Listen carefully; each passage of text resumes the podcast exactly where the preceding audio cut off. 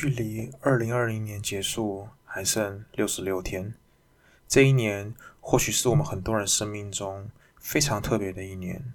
这一年我也刚好毕业，却还是没有从学校生活离开。这一年，我们再次体会到人类的脆弱、渺小和狂妄之大。今年在台湾的时间特别多，所以也看到了很多老朋友，还是一样喜欢吃一百多块的卤味，偶尔回忆一下以前的日子。感觉和以前没有什么变，但好像又有什么变得不一样。话题开始慢慢变得更多的是工作的事情，或是明天的烦恼。每个人都有了自己新的生活，不存在的时间却真真实实的蹂躏着我们，一点点的撕扯着我们的心脏，改变我们的容貌。不知道从什么时候开始，我们吃个饭竟然需要跟着别人的照片和评价来做选择。出去玩要看看这个地方适不适合拍照。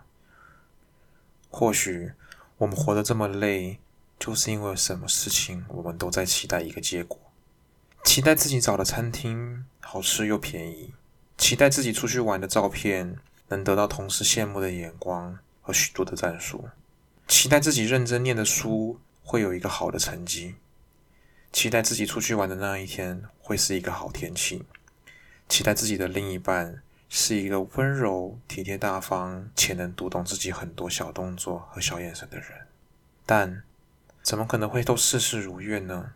我们改变不了别人，更改变不了天气。于是，当结果不是我们想要的时候，我们就会愤怒、自嘲、悲伤，眼睁睁的看着自己沉沦。戒掉期待，听着简单，其实真的很难。二零一九的我许下的一个愿望是做一个温柔的人，不一定要善良，不一定要心存正义，但要温柔的去接纳种生活中的一切好与不好。忘不掉的人就带着一起前行，看穿了别人的谎言也不说破，不必去吹灭别人的灯，纵使那是一节会焚烧人的鬼火。做个温柔成熟的人，连深夜自己孤独的影子。都能温柔的包容，做自己的朋友，连孤独也不再感到寂寞。给自己倒一杯威士忌，赠自己一场救赎。因为只有自己先变得温柔，这个世界才可能以温柔报之。不在意别人的生活，却难免无法不在意别人对我的看法。我知道这些人也都不是真的客观的在评价我，他们都有自己的成见与想法。但我还是习惯了与人保持恰到好处的距离，戳瞎自己在意世人眼光的双眼，这样我才可以大胆的去做我爱做的事情。因为我们的生活真的不需要那么多的观众。